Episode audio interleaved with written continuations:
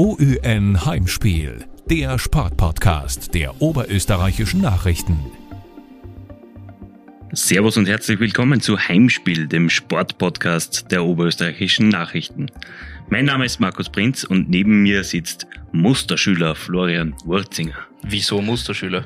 Du bist doch immer sicher gerne in die Schule gegangen, oder? Ja, natürlich, aber da spreche ich jetzt äh, natürlich stellvertretend für alle Schülerinnen und Schüler aus Oberösterreich. Für die ja am Montag wieder der Ernst des Lebens beginnt.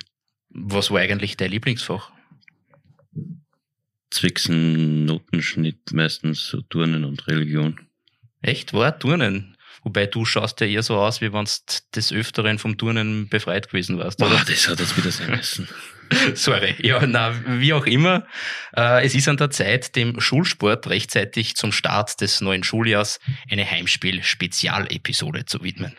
Wir plaudern heute mit dem Fachinspektor von Oberösterreichs Bildungsdirektion für Bewegung und Sport. Wir freuen uns sehr, dass er sich heute Zeit genommen hat. Herzlich willkommen, Fritz Scherer. Hallo. Lieber Fritz, zuerst einmal fragen wir dich stellvertretend für Lehrer und für Schülerseite. Die Ferien waren doch wieder viel zu kurz, oder? Ja, immer wieder, immer wieder zu kurz. Wobei man es natürlich auch für die Bewegung sehr gut nutzen kann. Also die Ferien sind ja ideal zur Freizeitaktivitäten. Wie ist es bei dir persönlich? Ja, gut, die Ferien an sich habe ich in meiner Funktion nicht mehr in der Form, sondern ich habe Urlaub wie jeder andere. Das heißt aber natürlich auch in der Urlaubszeit ist, die Urlaubszeit ist geprägt von Laufen, Radlfahren, Bewegen, Berggehen und so weiter. In der ersten Schulwoche, das wird ja, da wird ja traditionell der Stundenplan präsentiert.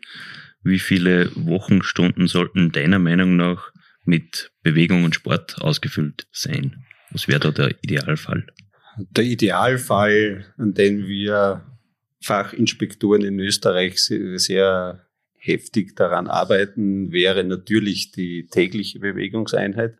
Das heißt, eine Sportstunde, die täglich stattfindet, irgendwo zwischen den Unterrichtseinheiten, also zwischen den sitzenden Lerneinheiten, wären natürlich mindestens eine Stunde pro Tag der Idealfall. In der Realität schaut's äh, ein bisschen anders aus. In der Realität haben wir in, in der Unterstufe im Durchschnitt äh, drei bis vier Wochenstunden Bewegung und Sport, in der Oberstufe leider nur mehr zwei, also drei, drei und zwei Stunden.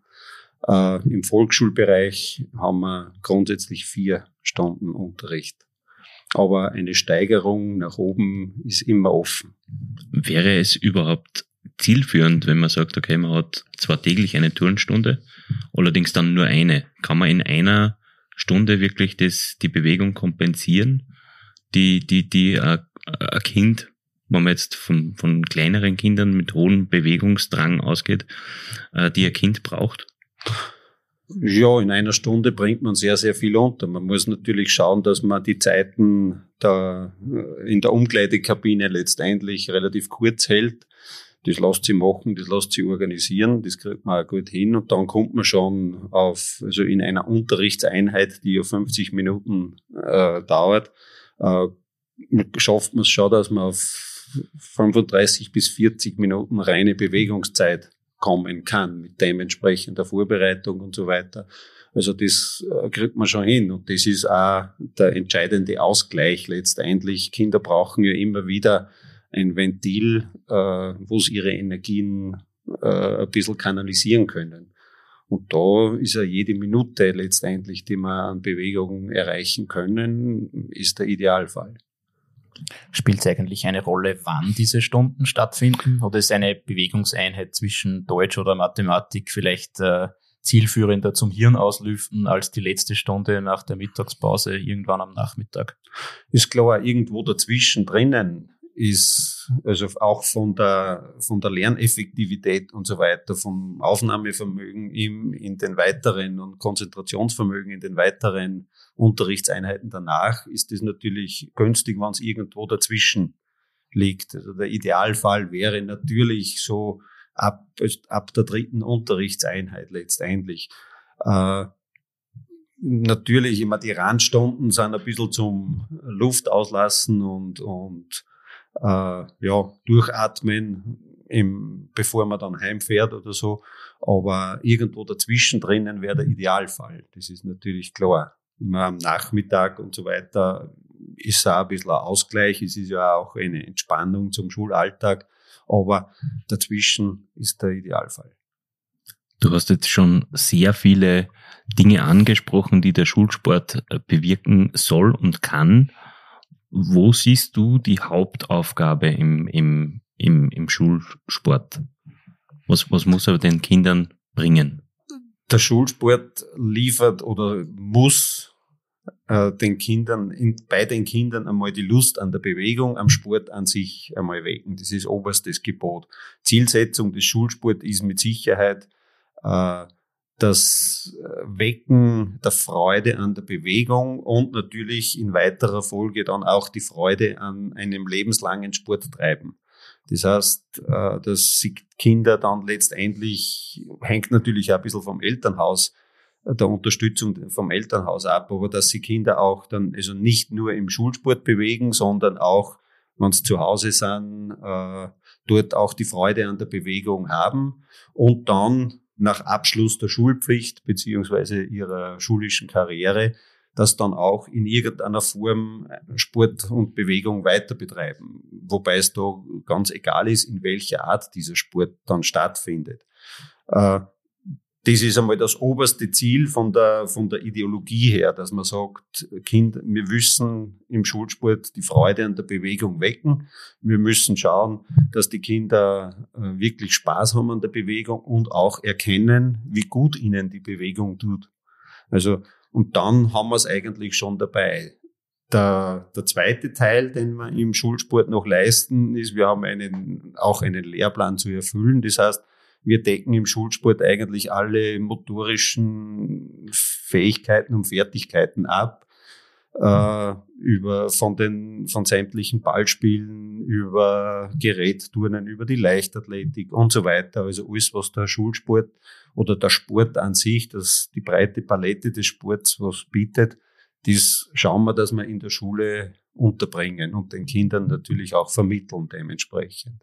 Das ist die sogenannte Polysportivität, oder? Genau. Ja. Das ist oberstes Gebot. Das heißt, ein vielfältiges Angebot an Sportarten. Und nur dann erreichen wir alle Kinder und nur dann kann, hat auch jedes Kind die Möglichkeit, äh, ihre Sportart äh, zu finden. Letztendlich, die dann halt mit 60 Jahren, so jetzt einmal, auch noch betrieben wird. Das heißt, wenn ich jetzt als Lehrer mit den Kindern äh, jede Stunde laufen gehe, dann bewegen sie sich zwar letztendlich, aber die Vielseitigkeit ist im Endeffekt nicht gegeben und ich werde deiner Meinung nach auch nicht alle Kinder mit so einer Form des Unterrichts erreichen.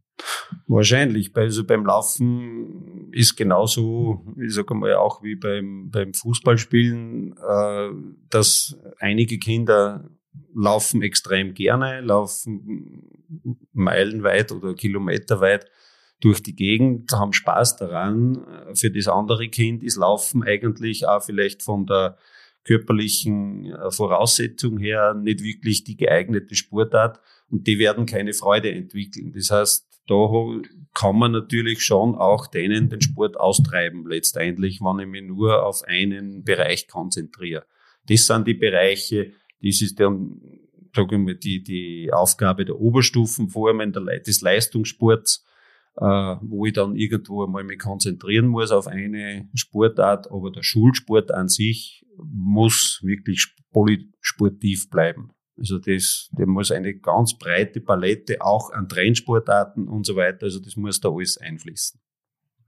Du hast das Austreiben des Sports angesprochen. Wie, wie schafft man es als Sportlehrer, Kinder für einen Sport so zu begeistern, dass sie sich ein Leben lang dafür motivieren können? Mit einer, einem hohen Ausmaß an Sensibilität, denke ich, äh, man muss die Kinder dann ein bisschen beobachten, was taugt einer, auf welcher Schiene könnte ich ihnen auch vielleicht eine Sportart näher bringen, die ihnen vielleicht am Anfang nicht so äh, zusagt oder nicht so, äh, ja, die vielleicht ein bisschen anstrengend ist und so weiter.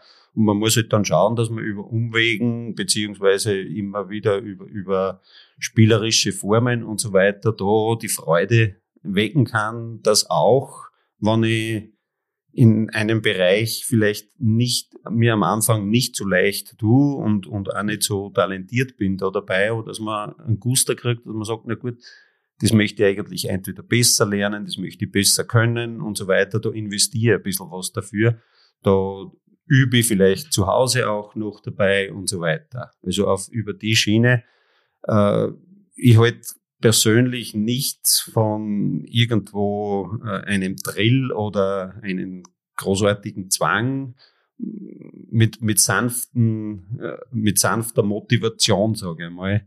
Äh, glaub, bin ich überzeugt, dass man bei Kindern für sehr, sehr viele Sportarten äh, die Freude und einen Gust erwecken kann. Auch wenn sich ein Kind dort und da vielleicht nicht so leicht tut bei irgendwas, aber man kann schon, dann, man kann den Guster schon, schon wecken.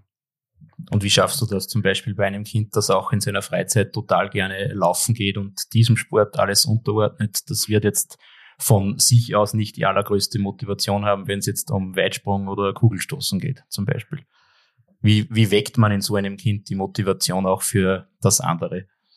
Ja, über, ein bisschen über, über herausfordern. Man kann sich ein bisschen matchen mit, mit, mit anderen Kindern und so weiter. Man kann sagen, schau her, du bist zwar der, der exzellente Läufer, aber schau her, der andere springt vielleicht ein bisschen weiter, machen wir eine Kombination, machen wir einen kleinen Wettkampf, machen wir ein Battle in dieser, in dieser Richtung. Also der, der, der Wettkampfgedanke ist ja grundsätzlich, oder, oder Kinder möchten sich ja in irgendeiner Form immer ein bisschen messen, möchten ihre Position im Klassenverband ein bisschen abstecken. Und, und jedes Kind hat im Sport irgendwo ein, ein Talent, wo es äh, besser ist als andere.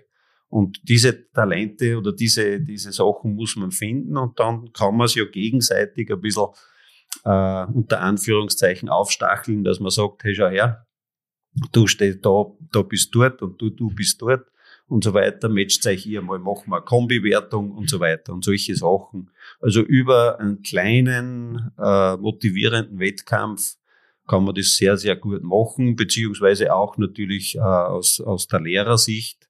Es spricht ja nichts dagegen, dass, sie, dass man ab und zu die, die Kinder ein bisschen aufstachelt und sagt, jetzt misst dich einmal mit deinem Sportlehrer und wer läuft schneller, wer springt weiter und so weiter. Also da kann man es schon ein bisschen her, hervorholen.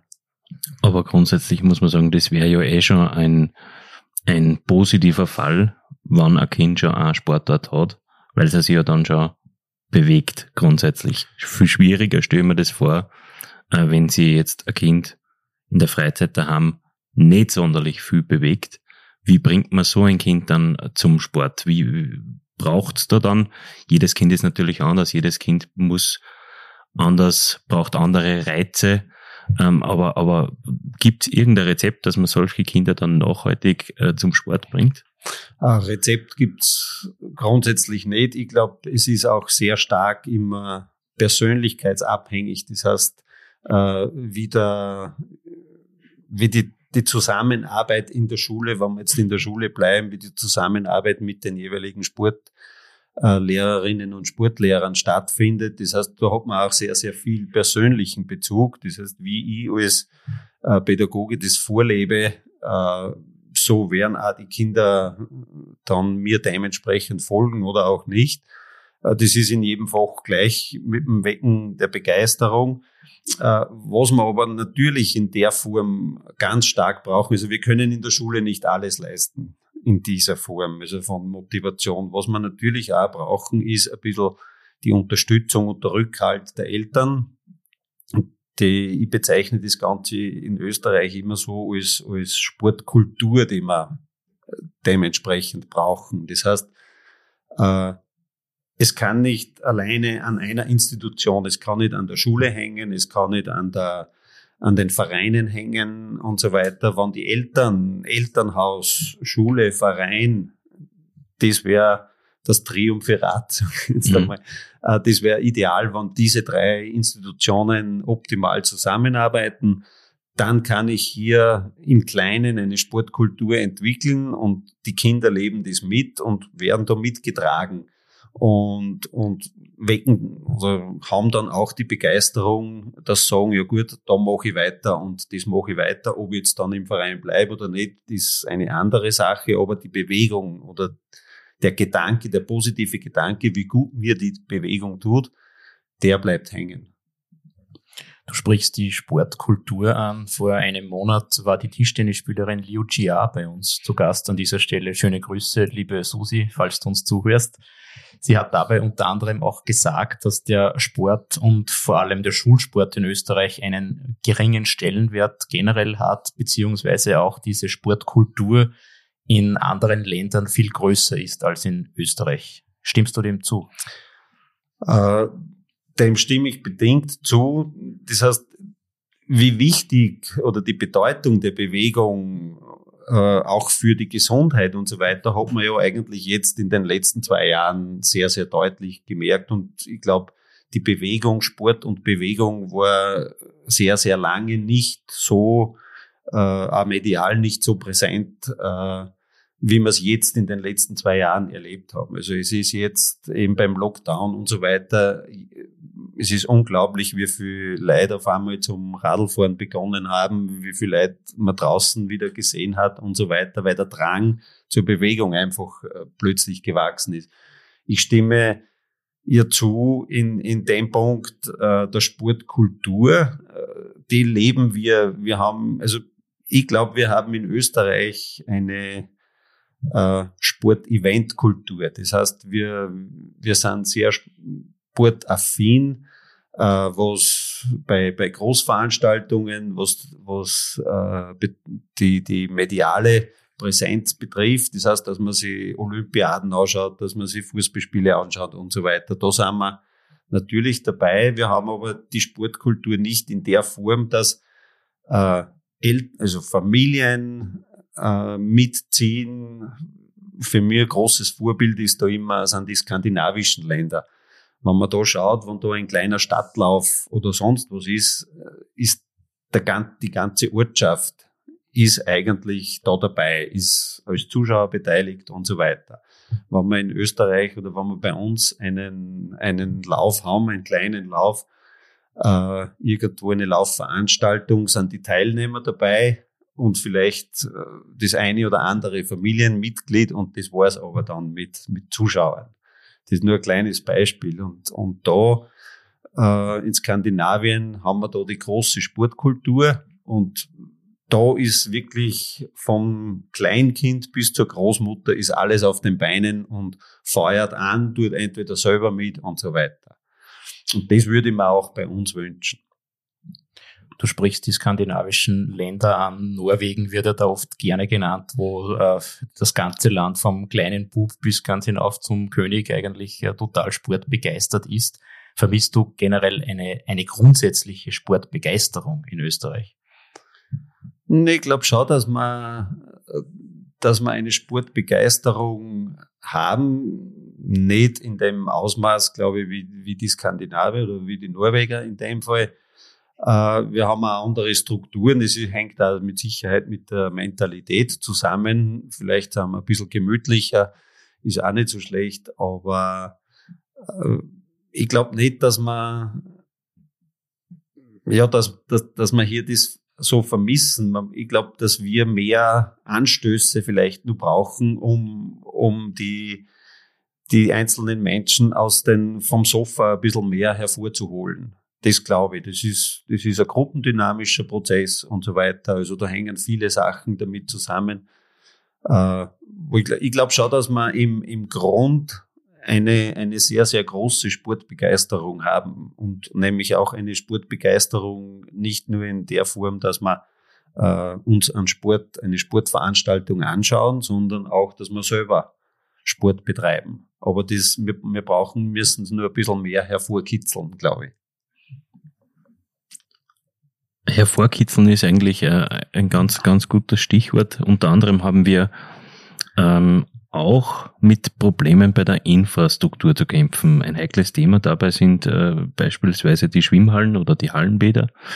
Ähm, wie, wie geht man, wie kann man da vorgehen dagegen?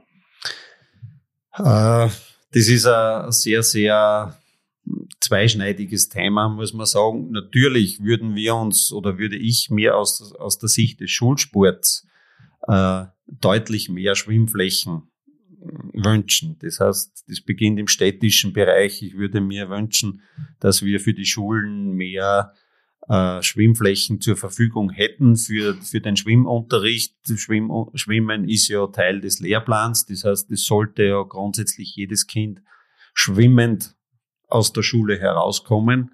Das heißt, wir gehen auch schwimmen mit den äh, Schülerinnen und Schülern und lernen ihnen auch schwimmen. Äh, da können wir immer mehr Schwimmflächen brauchen. Es ist auf der anderen Seite ist natürlich, das ist mir völlig klar, ist ein Kostenfaktor. Ein Kostenfaktor für die Kommunen. Äh, äh, jede Gemeinde muss ein Hallenbad oder ein Schwimmbad in irgendeiner Form finanzieren. Und dass Hallenbäder oder Schwimmbäder nicht kostendeckend geführt werden können, äh, liegt auf der Hand. Das ist, also mit den Eintrittsgeldern ist das nicht machbar. Äh, für meine Begriffe wäre es aber trotzdem die Aufgabe der Gesellschaft, hier äh, dementsprechend Infrastruktur zur Verfügung zu stellen, damit man, Beispiel Schwimmen ist ganz äh, sehr, sehr gutes Beispiel, denke ich mal. Schwimmen ist eine lebenserhaltende Fertigkeit, die jeder mitbringen sollte. Und, und da ist auch wichtig und da brauchen, das sollte es der Gesellschaft wert sein, dass man da dementsprechende Flächen hat.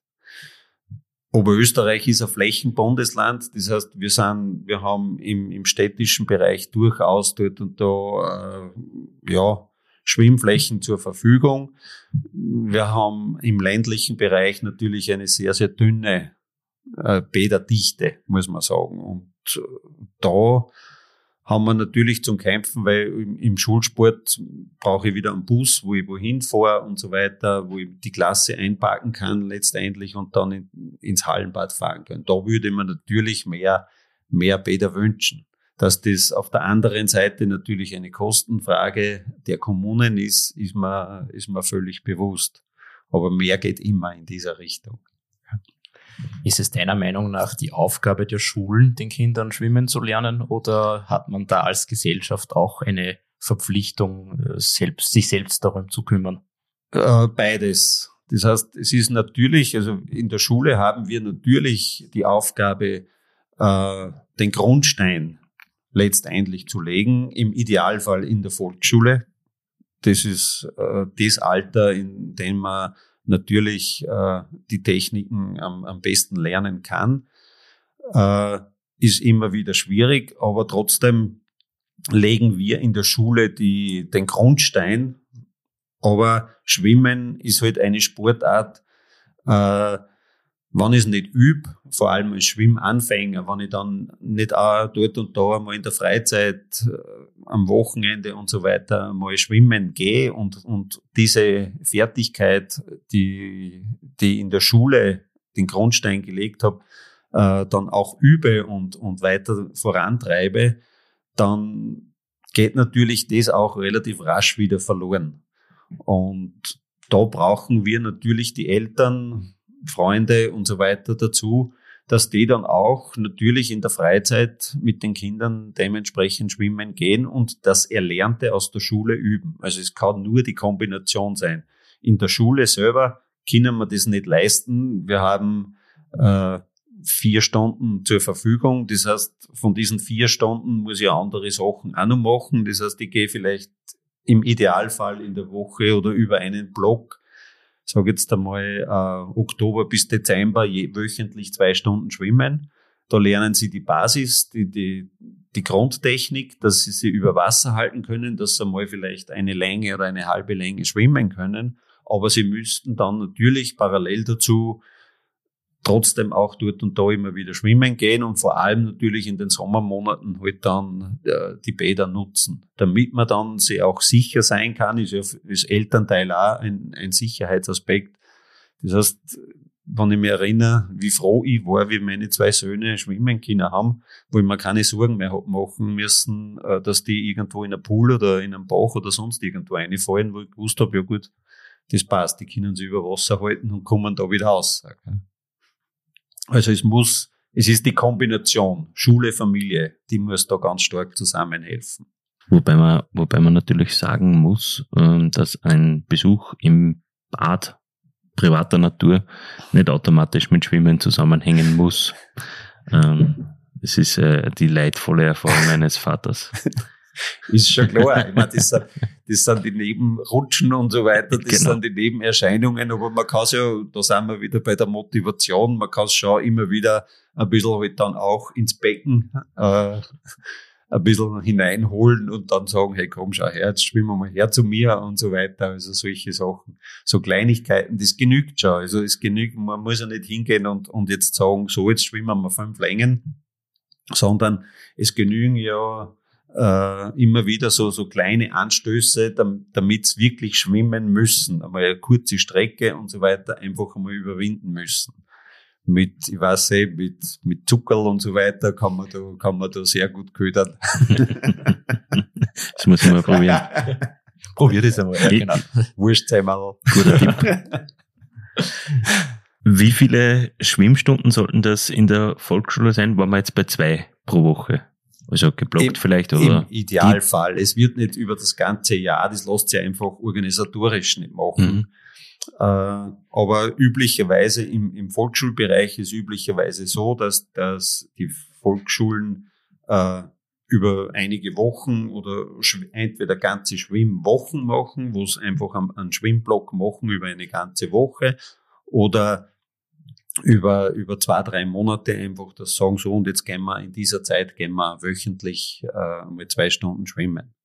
Das heißt, sie haben dann letztendlich bei zwei Stunden Schwimmen äh, bleibt eine Stunde Wasserzeit sozusagen oder Schwimmzeit äh, übrig, muss man sagen, weil der Rest ist mit, vor allem in der Volksschule natürlich mit Umkleiden, mit Haare föhnen und, und dann letztendlich auch die Wegstrecken und so weiter sind mit einem zu beziehen. Also das, aber für ein Kind, ein Volksschulkind, eine Stunde Wasser ist eh schon eine Challenge. Das heißt, da sind sie eh schon ähm, an, der, an der Leistungsfähigkeit ein bisschen ausgeschöpft.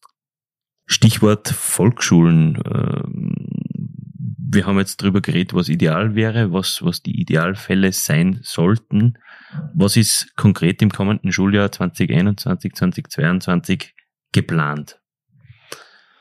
Äh, im, Im Bereich der Volksschulen. Im Bereich der Volksschulen. Ja, wir haben also mehrere Volksschulprojekte so, das sind die so Schulsportprojekte, die immer wieder auch als Initialzündung für diverse Sportarten haben. Ein Volksschulprojekt, das äh, sehr, sehr gut läuft, äh, ist die Ballschule. Das heißt, äh, Schule am Ball nennt sie das Ganze in Zusammenarbeit mit dem Fußballverband Oberösterreich. Da äh, werden äh, Angebote an die Schulen gemacht, wo Trainer Fußballtrainer und Fußballpädagogen eben dann an die Schulen kommen und mit den Schülerinnen und Schülern äh, Ballschule äh, machen. Jetzt nicht fußballspezifisch, sondern ganz quer über die ganze Palette der Ballspiele einfach Geschicklichkeitsübungen mit dem Ball haben. Dann das gipfelt dann natürlich in einem sogenannten Fußball-Volksschulcup, wo wir in einzelnen Bezirken äh, Volksschulturniere haben, kommt extrem gut an.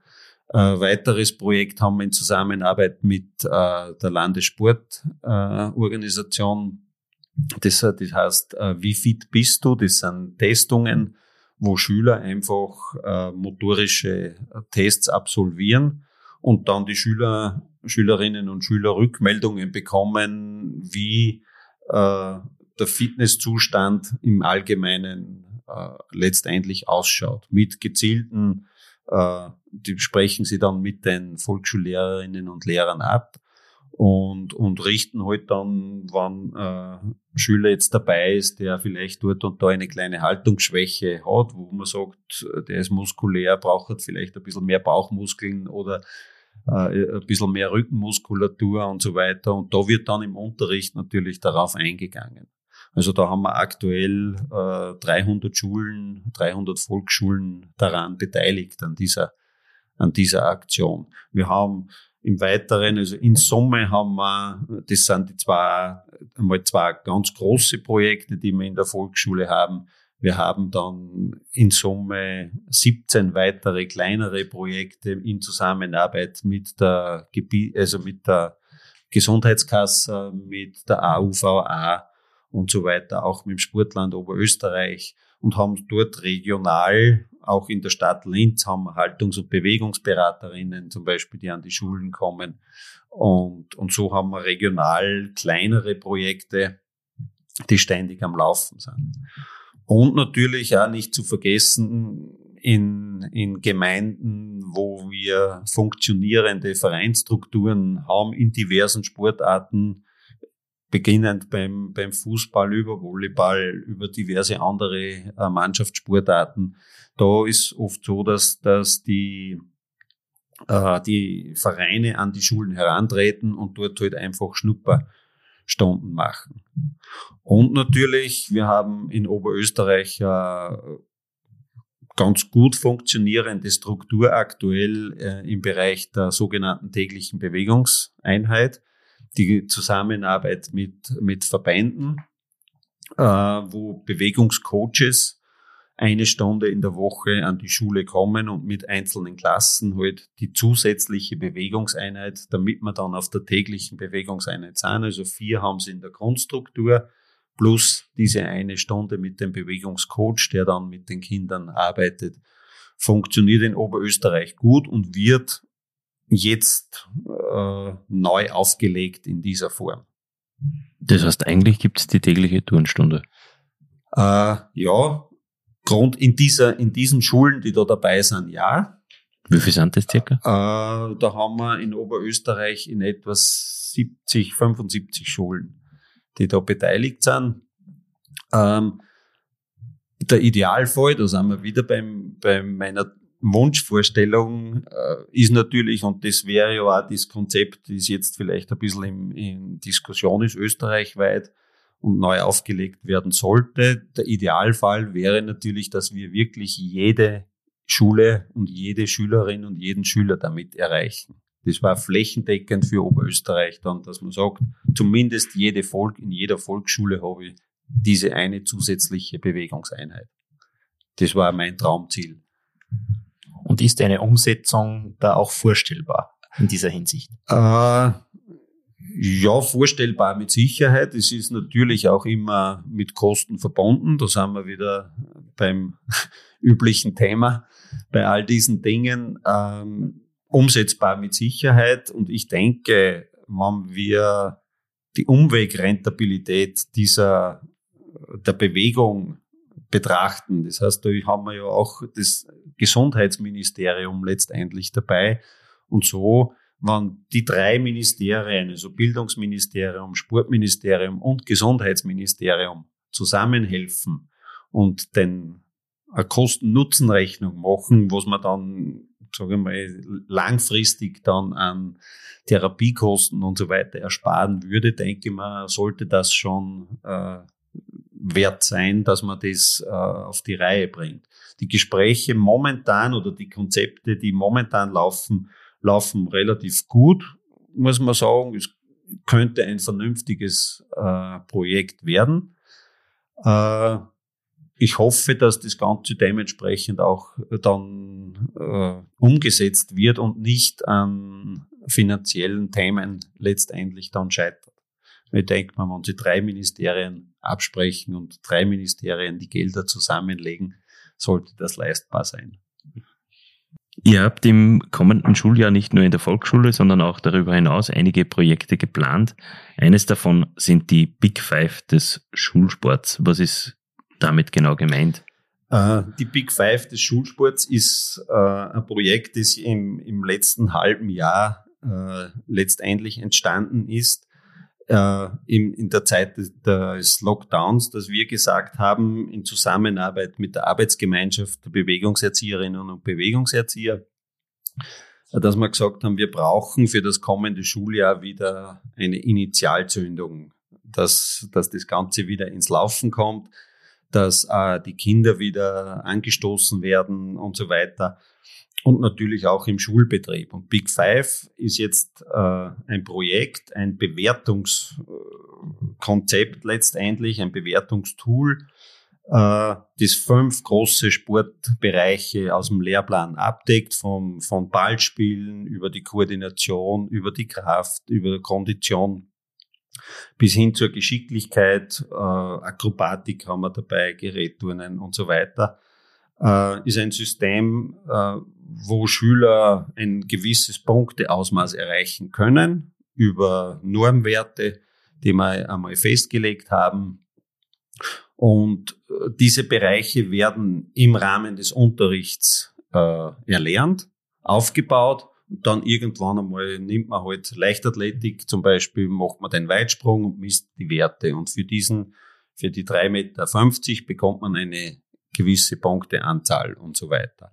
Das wird eingegeben in eine Tabelle und so weiter. Und am Ende des Jahres äh, erhält jeder Schüler letztendlich dann ein vollständiges Leistungsblatt über seine Leistungen, die er heute halt im Laufe des Schuljahres erbracht hat und weiß ganz genau, kann ganz genau sehen, beim Gerätturnen habe ich das absolviert, Leichtathletik habe ich das absolviert, geschwommen bin ich so, äh, im, beim Jonglieren habe ich so und so viele Würfe zusammengebracht, beim Volleyball habe ich das geschafft und so weiter. Also sie wissen genau, wo sie stehen und gedacht ist es so, dass wir über den gesamten Bereich der Unterstufe, das heißt von der ersten bis zur vierten Klasse, also fünfte bis achte Schulstufe, äh, dass sich die Schüler dann stetig weiterentwickeln letztendlich. Allein aus der körperlichen Entwicklung, wenn jetzt an die Leichtathletik denken, werden sie da äh, Leistungssteigerungen ergeben und so weiter.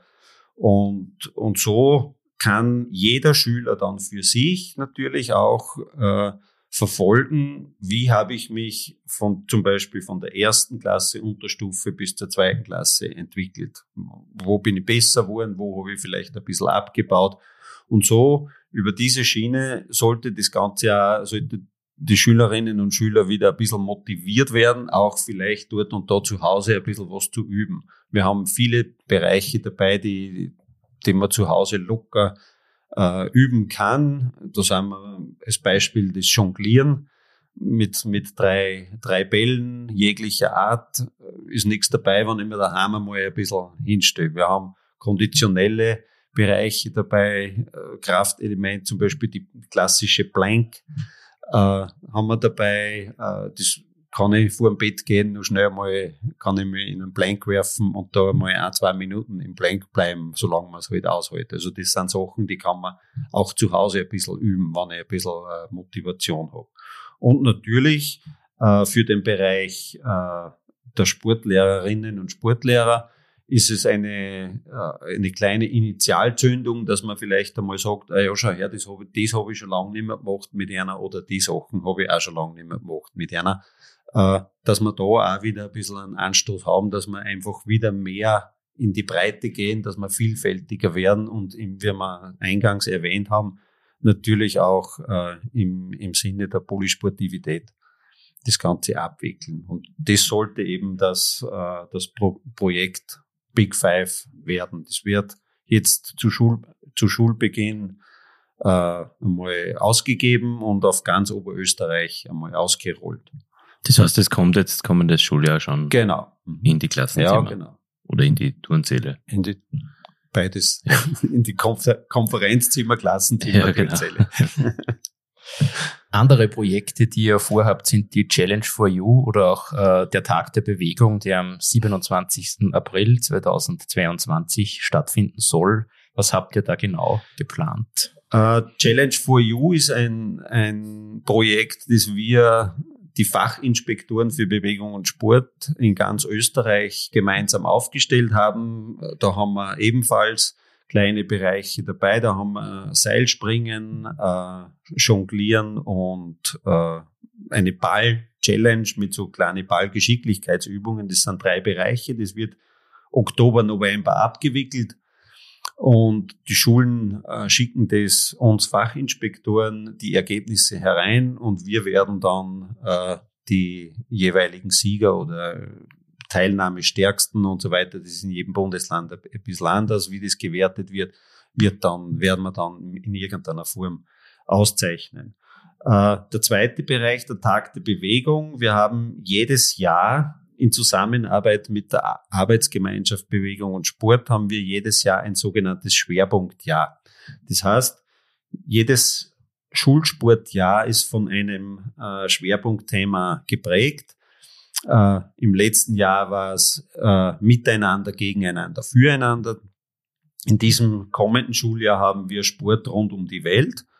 Das ist einfach das Jahresmotto und jede Schule, äh, jede Lehrerin, jeder Lehrer überlegt sich zu diesem Jahresmotto einfach immer wieder im, im laufenden Schuljahr Schwerpunkte, die er in dieser Form setzt. Rund, Sport rund um die Welt zum Beispiel, dass man einfach einmal Sportarten ausprobiert, die in Europa nicht üblich sind äh, oder auch vielleicht auch dort und da gar nicht bekannt sind die vielleicht in Peru oder sonst irgendwo gespielt werden, dass man dort eine Sportart sucht und halt das mit den Schülern einmal ausprobiert. Äh, und der Tag der Bewegung äh, ist so, dass hier in ganz Oberösterreich jede Schule den, diesen einen Tag speziell unter dem Motto der Bewegung stellt. Die machen unter dem Jahresmotto irgendwelche Aktionen, wo sich die Schule überlegt, was machen wir da? Sport rund um die Welt könnte mir vorstellen, dass dort äh, Sportfeste mit äh, unter Anführungszeichen exotischen Sportarten äh, stattfinden werden und halt dann da der Tag dem Schulsport gewidmet ist. Äh, es ist oder sollte nach Möglichkeit, es ist nicht, mehr, nicht immer so ganz so möglich, aber nach Möglichkeit sollte dieser Tag äh, Prüfungstests und Schularbeiten frei sein, damit man auch wirklich äh, für ein Projekt und für, die, für den Sport zur Verfügung haben. Das war die Zielsetzung da dabei. Und das ist nur in Oberösterreich oder ist das österreichweit wieder? Das ist in Oberösterreich. Das ist eine Aktion, die wir in oberösterreichischen Schulen haben. Aber da dafür von der Volksschule bis auf zur Oberstufe. Also alle Schulen, alle Schultypen sind da beteiligt. Super. Das heißt, fassen wir zusammen, es gibt heuer die Big Five, die Challenge for You, den Sport rund um die Welt und den Tag der Bewegung am 22, 27. April 2022. Genau. Reden wir über Wettkämpfe, die kehren ja zum Sport irgendwie dazu. Äh, da werden im Land Oberösterreich insgesamt, zumindest haben wir das so rausrecherchiert, insgesamt 33 verschiedene Meisterschaften angeboten, 22 davon sogar bundesweit. Welches Ziel wird hier bei diesen Wettkämpfen verfolgt? Ähm, die Ziele sind ganz klar. Der Schulsport letztendlich ist meines Erachtens ja äh, Talente-Scout Nummer eins. Das heißt, äh, durch unsere Hände geht grundsätzlich jeder Schüler. Das heißt, uns ent entgeht auch kein Schüler.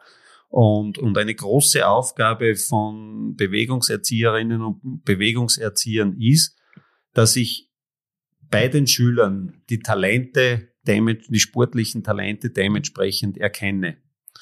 Und dann wäre natürlich der Idealfall, dass ich dann äh, zu dem Schüler hingehen kann, ich jetzt sage, ich habe einen Schüler, der ist äh, begnadeter, begnadeter Volleyballer und ich sehe, hey, der hat da der hat ein Ballspieltalent, dann sollte man oder kann man zum Schüler hingehen und, und sagen, im Idealfall, hey, schau her, Volleyball taugt dir, du bist talentiert, da gehst zweimal über die Straße, am Mittwoch am Abend findet da das Vereinstraining statt.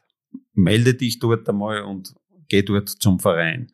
Und so, das wäre dann letztendlich die Kombination. Und die Schulsportwettkämpfe, die wir haben, die Landesmeisterschaften der Schulen, das sind immer, der Großteil sind Mannschaftswettkämpfe, das ist das Prinzip des Schulsports, natürlich auch aus dem, aus dem sozialen Hintergedanken heraus, dass wir Mannschaftssportwettkämpfe äh, haben, natürlich immer auch mit Einzelwertungen. Äh, und dort erkennt man dann letztendlich die Talente. Und dort sehe ich auch, wo Schüler talentiert sind. Und wenn ich geschickte Vereine habe, sozusagen, dann holen sich die diese aus den Schulsportwettkämpfen oder schauen sie die Wettkämpfe an und sagen, hey, schau, ja, dort ist einer, da ist einer. Also es sind schon einige Talente da entdeckt werden aus dem Schulsport heraus. Und natürlich, da sind wir wieder bei der Motivation. Da kann ich natürlich auch die Schüler dementsprechend dann motivieren. Das heißt, ich kann ihm sagen, hey, schau her, du hast jetzt super abgeschnitten betreibt den Sport weiter oder intensiver oder wie auch immer. Und das ist die Zielsetzung der Schulsportwettkämpfe. Also wir haben über den Mannschaftswettkampf einen ganz starken sozialen Aspekt bei den Wettkämpfen dabei, aber natürlich auch äh, das Erkennen letztendlich der Talente. Und der Ablauf ist ja so, dass wir eben bei den 22 äh, Bundesmeisterschaften, die sind dann immer in Oberösterreich, haben im kommenden Schuljahr zwei äh, Bundesmeisterschaften. Wir haben die Fußball-Bundesmeisterschaft im Juni in Obertraun, der Oberstufen, äh, also Fußball männlich. Äh, die sind in Oberösterreich und äh, wir haben in Linz die Leichtathletik-Bundesmeisterschaften der Schwerpunktschulen. Und äh, die werden wir heuer abwickeln. Da kommen dann immer die jeweiligen Landessieger der einzelnen Bundesländer kommen zu diesen Bundesmeisterschaften und matchen sie da und gipfelt in einem Bundesmeister dann. Also Staatsmeister auf Schulsportebene. Aber auch natürlich auch rein als Mannschaftswettkampf. Also da bei den Bundesmeisterschaften gibt's keine, keine Einzelwertungen. Da zählt nur die ganze Mannschaft. Also wenn ich jetzt als Schule einen ganz offensichtlich äh, talentierten Sportler entdecke, wie geht man dann trotzdem am besten zu ihm um? Du hast gerade erwähnt, man äh, soll ihm den nahegelegenen Verein einmal empfehlen, sich dort zu melden. Aber was kann man zu einem talentierten Nachwuchssportler als Lehrer sagen? Du kannst ja schwer sagen, brich die Schule ab und setze alles auf eine Karte. Ist man da irgendwo wie ein Stück weit äh, zwischen den Fronten?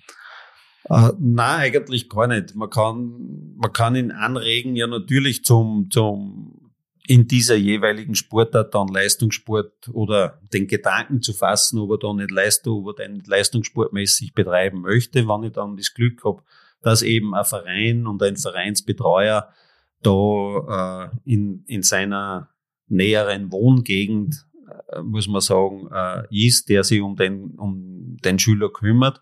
Also Schule abbrechen auf keinen Fall. Äh, aber wir haben ja ein super Modell äh, mit dem äh, Burg Linz, also mit dem Burg in der Honauer Straße. Da haben wir ein sogenanntes Leistungssportmodell Oberstufe.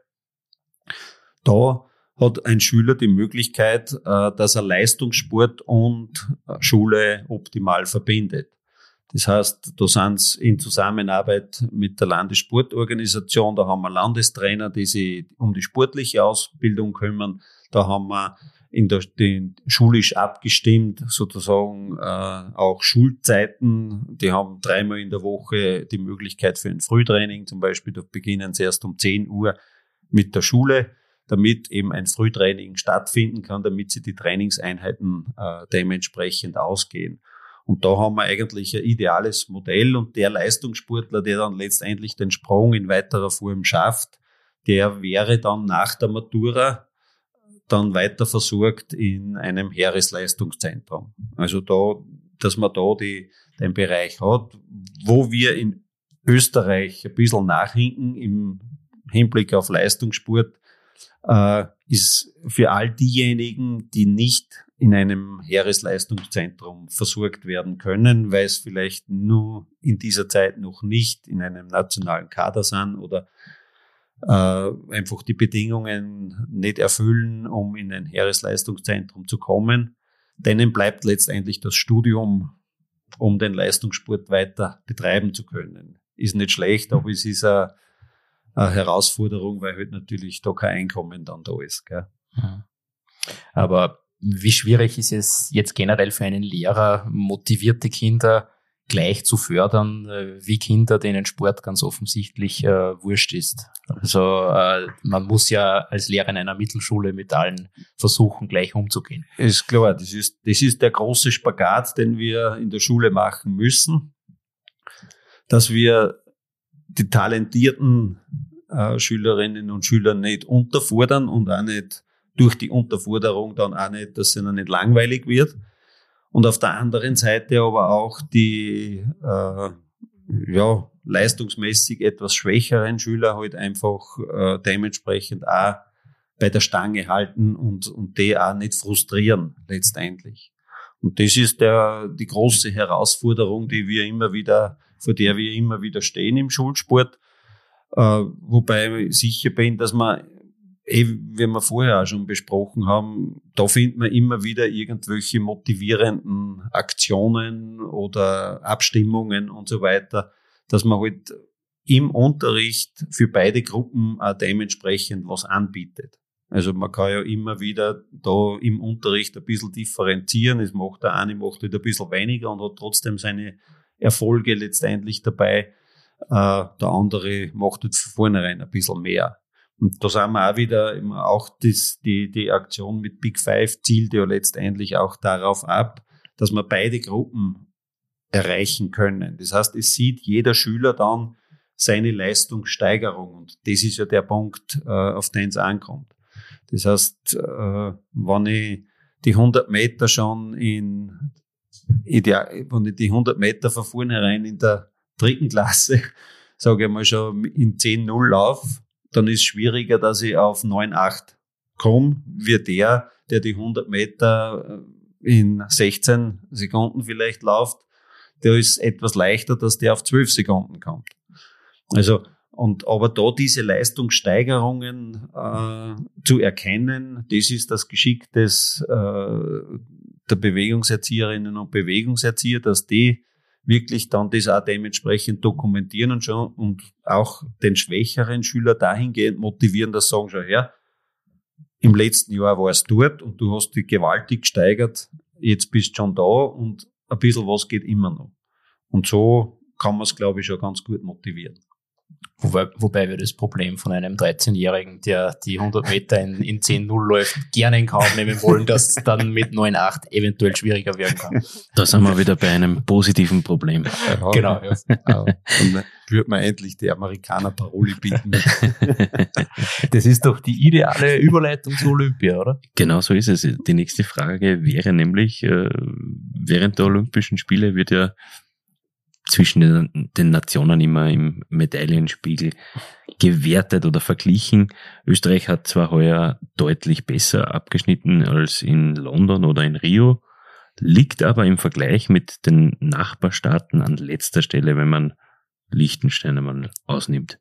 Wie viel Aufholbedarf haben wir in Österreich im Spitzensport?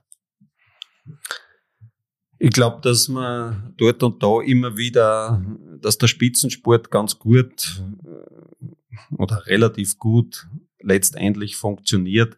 Äh, Aufholbedarf haben wir zum einen in, aus, in der Basis von unten heraus. Das heißt, ich glaube, wir bräuchten trotzdem äh, viel mehr und stärkere Förderungen der, der Basis, der Basisvereine letztendlich. Wir brauchen ganz dringend in Österreich, da sind wir wieder bei der Kultur, wir brauchen auch eine Trainerkultur. Das heißt, der Trainer muss etwas oder die Trainertätigkeit über alle Sportarten muss etwas wert sein. Und der Trainer muss auch einen Stellenwert äh, in der Gesellschaft erlangen. Es ist, wenn wir bei, wieder zurückkommen nach Norwegen, in Norwegen ist es so, wenn ein ein Athlet Olympiasieger wird oder eine Weltmeisterschaftsmedaille äh, erringt, dann steht hier zum Beispiel in der medialen Berichterstattung nicht der Nationaltrainer in, in den Medien oder namentlich erwähnt, sondern namentlich erwähnt und, und als Held gefeiert wird hier der Trainer, der den, der den Athleten aus der Basis heraus äh, ausgebildet hat und der den Athleten entdeckt hat. Und das ist für mich der Idealfall, weil damit hebe ich die Trainertät oder den Wert der Trainertätigkeit an der Basis ganz stark und motiviere auch hier äh, Athleten zu erkennen beziehungsweise auszubilden. Das ist der Punkt, der uns ein bisschen fehlt. der zweite Punkt natürlich, das habe ich vorher schon gesagt, im, im Zusammenhang mit dem äh, Burg für Leistungssport, ist natürlich, wir brauchen eine Versorgung der, der Athleten in dieser Übergangsphase, wenn sie nicht die Möglichkeit haben, äh, zur Exekutive zum Beispiel äh, zu gehen, beziehungsweise eben dann in ein Heeresleistungszentrum zu gehen. Da bräuchten wir ein, ein System, das diese Athleten dann dementsprechend versorgt, dass sie finanziell halbwegs über die Runden kommen. Wir haben nicht, nicht viele Sportarten in Österreich, von denen man wirklich äh, hauptberuflich leben kann. Gell? Also das, äh, da sind wir sehr, sehr dünn gesät. Das stimmt, aber wo kann man dann in der Schule dahingehend ansetzen? Kann die Schule da unterstützen bei genau diesen zwei Problemfällen, ähm, die du gerade erwähnt hast? Nicht wirklich. Na, da haben wir in der Schule nicht, also wie gesagt, wir haben in der Schule die Möglichkeit, äh, die Talente zu finden, zu erkennen aber die weitere Förderung äh, letztendlich äh, oder die, Förderung in Richtung Leistungssport muss dann letztendlich in den einzelnen Vereinen stattfinden. Wir haben schon äh, die Möglichkeit äh, in Oberösterreich auch schulisch dementsprechend eine Basisausbildung zu liefern. Wir haben ja 28 äh, äh, Schwerpunktschulen, also Sportschwerpunktschulen. Wir haben drei Sportgymnasien, die auch die Unterstufe abdeckt und wir haben 24 Sportmittelschulen, die Sportschwerpunkt haben, die in der Stundentafel auch sieben Stunden Bewegung und Sport fix drinnen haben, die immer wieder Schwerpunkte setzen.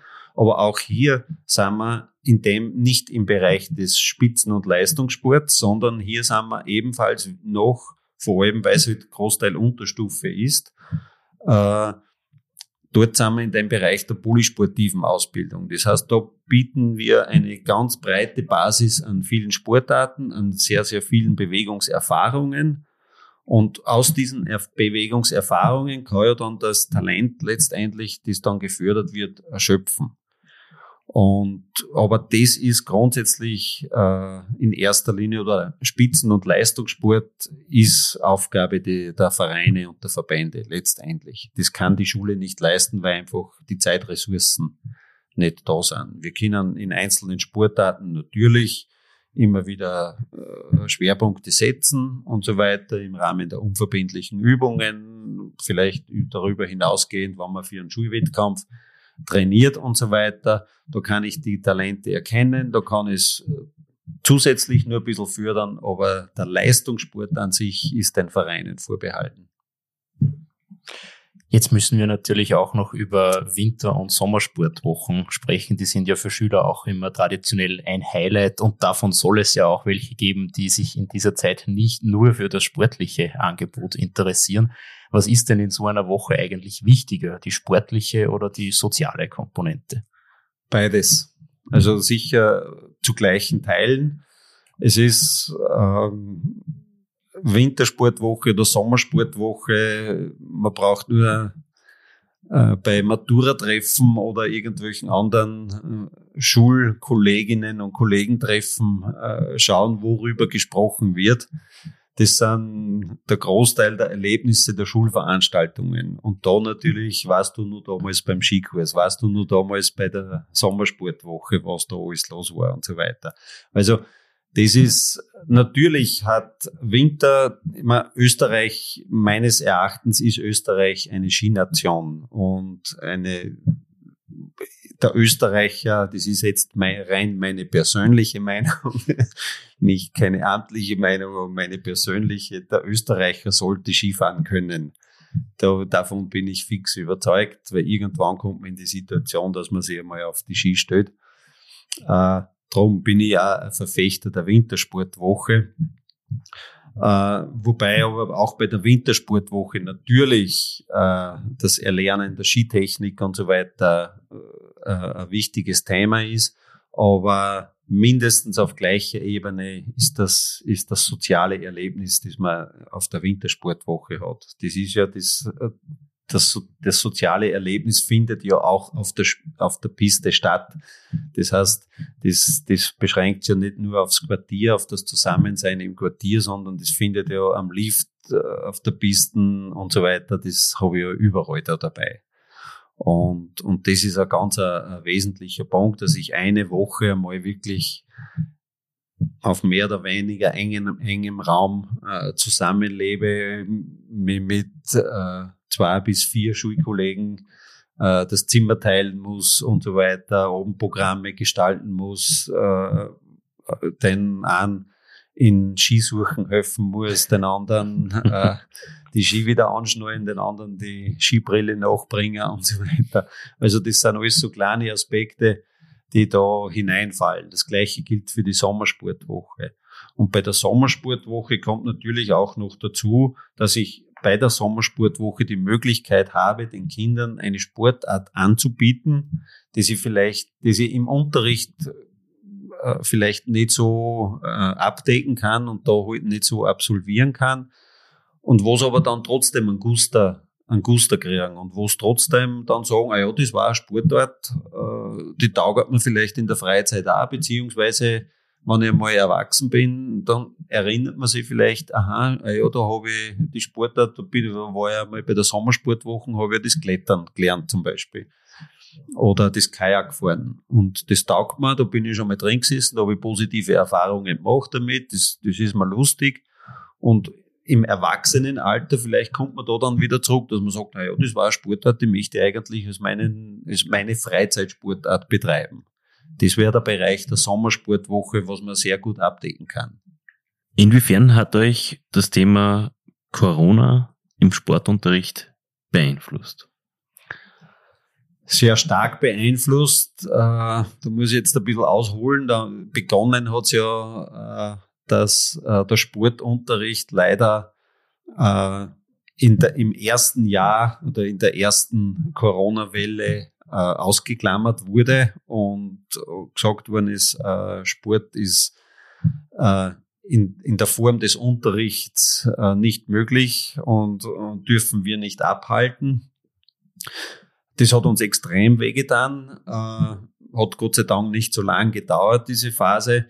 Äh, in der, in der Phase des Distance Learnings war es dann so, dass wir, äh, wir haben eine Schulsport-Homepage, äh, da haben wir dann in Zusammenarbeit mit den Bewegungserzieherinnen und Bewegungserziehern Bewegungsprogramme auf die Homepage gestellt, äh, wo die Schüler das abrufen haben können, beziehungsweise sind natürlich auch, haben wir dann die Schüler zu Hause betreut letztendlich. Und es sind ganz lustige Sachen rausgekommen. Das hat begonnen mit diversen Lauf-Apps, die dann an die, an die, an die Lehrerinnen und Lehrer geschickt wurden zur Überprüfung, dass die gelaufen sind, zum Beispiel, dass äh, Handyvideos gemacht worden sind vom Gymnastik im, im Wohnzimmer, vom Jonglieren, von Kräftigungsübungen, von Geschicklichkeitsübungen bis hin zu Parkläufen und, und, und Parcoursläufen, die halt irgendwo im Garten und so weiter dran, äh, absolviert wurden. Wir haben Videos einergekriegt von Schülerinnen, die Trampolin Sachen gemacht haben in den Gartentrampolins und so weiter, bis hin zu ganzen Choreografien. Also es ist sehr, sehr viel passiert. Äh, wir haben es auch geschafft, dass wir die Schülerinnen und Schüler in dieser Zeit äh, ganz gut betreuen und auch ganz gut äh, bewegen oder zur Bewegung animieren. Äh, nichtsdestotrotz war es aber trotzdem so, dass wir erkennen, erkannt haben dann, wie es wieder in der Schule waren, also da, dass dass äh, das Körpergewicht der Schülerinnen und Schüler trotzdem vereinzelt oder, oder schau im Schnitt äh, etwas mehr geworden ist. Also das ist, wobei ich das nicht auf den mangelnden Schulsport zurückführe, sondern im Allgemeinen, weil halt einfach die Kinder trotzdem mehr vor dem Computer gesessen sind und sich im Allgemeinen weniger bewegt haben, weil auch die Freundeskontakte und so weiter nicht in dieser Form stattgefunden haben. Um Vereinstraining und so weiter am Abend sowieso nicht. Also mhm. das ist, aber grundsätzlich äh, haben wir es ganz gut versorgt und in der, in der Zeit, wo sie dann letztendlich wieder an der Schule waren, war das Ganze, hat einen positiven Nebeneffekt gehabt, unter Anführungszeichen, weil viele Schülerinnen und Schüler wieder den Freiluftsport entdeckt haben. Wir haben ja in der Anfangsphase äh, nicht im, im Turnsaal Sport unterrichten dürfen, sondern nur Freiluft. Und das hat sich eigentlich so entwickelt, wo wir vorher immer ein bisschen zu kämpfen gehabt haben, dass wir mal gesagt haben, heute regnet und es ist eher frisch, dass man gesagt hat, no, wir gehen aber trotzdem ins Freie. Das war dann in der Zeit äh, nach oder in der Präsenzphase wieder äh, etwas anders, weil da war es selbstverständlich, dass man draußen ist. Also da hat es die alternative Turnsaal nicht gegeben. Mhm. Und damit ist die Akzeptanz des Freiluftsports letztendlich wieder größer worden. Auch, muss man auch ganz klar sagen, auch bei den Eltern wo vorher vielleicht Einwände der Eltern gekommen sind, dass wenn es geschneit hat oder wenn es 0 Grad gehabt hat, dass man gesagt hat, ja gut, wir gehen trotzdem aus, dass Eltern gesagt haben, Bedenken gehabt haben und gesagt haben, na ja, ob das so geschickt ist. Äh, das war nachher eigentlich dann nicht mehr der Fall. Also das war ein kleiner positiver Effekt, den wir da, da daraus ziehen und ich gehe davon aus, dass er jetzt im kommenden Schuljahr äh, diese Selbstverständlichkeit, wenn man mal sagt, jetzt gehen wir ins, ins Freie, dass da eigentlich nicht mehr wirklich so viel Widerstände geben wird. Um das jetzt alles zusammenzufassen nach all diesen Lockdown-Phasen, was ist dein persönlicher Eindruck? Wie wichtig ist den Schülerinnen und Schülern der Sport? Er hat an Bedeutung gewonnen, ist mein Eindruck. Also die Schülerinnen und Schüler, glaube ich schon, äh, schätzen die Bewegung wieder mehr und schätzen letztendlich den Sport wieder mehr im, im, im schulischen Bereich. Und wenn du dir für das kommende zu, äh, Schuljahr etwas wünschen dürftest, was wäre das? Äh, dann würde ich mir wünschen, dass wir möglichst keine Einschränkungen äh, mehr haben, haben müssen, dort und da, dass eben sich die die Fallzahl dementsprechend entwickeln, dass wir auch im Schulsport ganz unter Anführungszeichen ganz normal arbeiten können, ohne irgendwelchen Einschränkungen. Und natürlich das Langfristziel ist natürlich der Ausbau äh, der täglichen Bewegungseinheit, dass man das flächendeckend über alle Schultypen letztendlich einmal hinbekommen, dass man auch in der Schule wirklich die tägliche Bewegungszeit äh, schaffen werden dann wünschen wir dir, lieber Fritz, genau das, ein Schuljahr ohne Einschränkungen, viel Erfolg bei der Umsetzung aller Projekte, die ihr da am Laufen habt und viel Erfolg natürlich auch beim Scouten aller Talente. Mal schauen, wer da in Zukunft aller erwähnt wird bei den obligatorischen Siegerinterviews. Wir sind sehr gespannt. Danke, lieber Fritz. Ich sage herzlichen Dank. Danke sehr. Das war's für heute. Wir sagen danke fürs Mithören.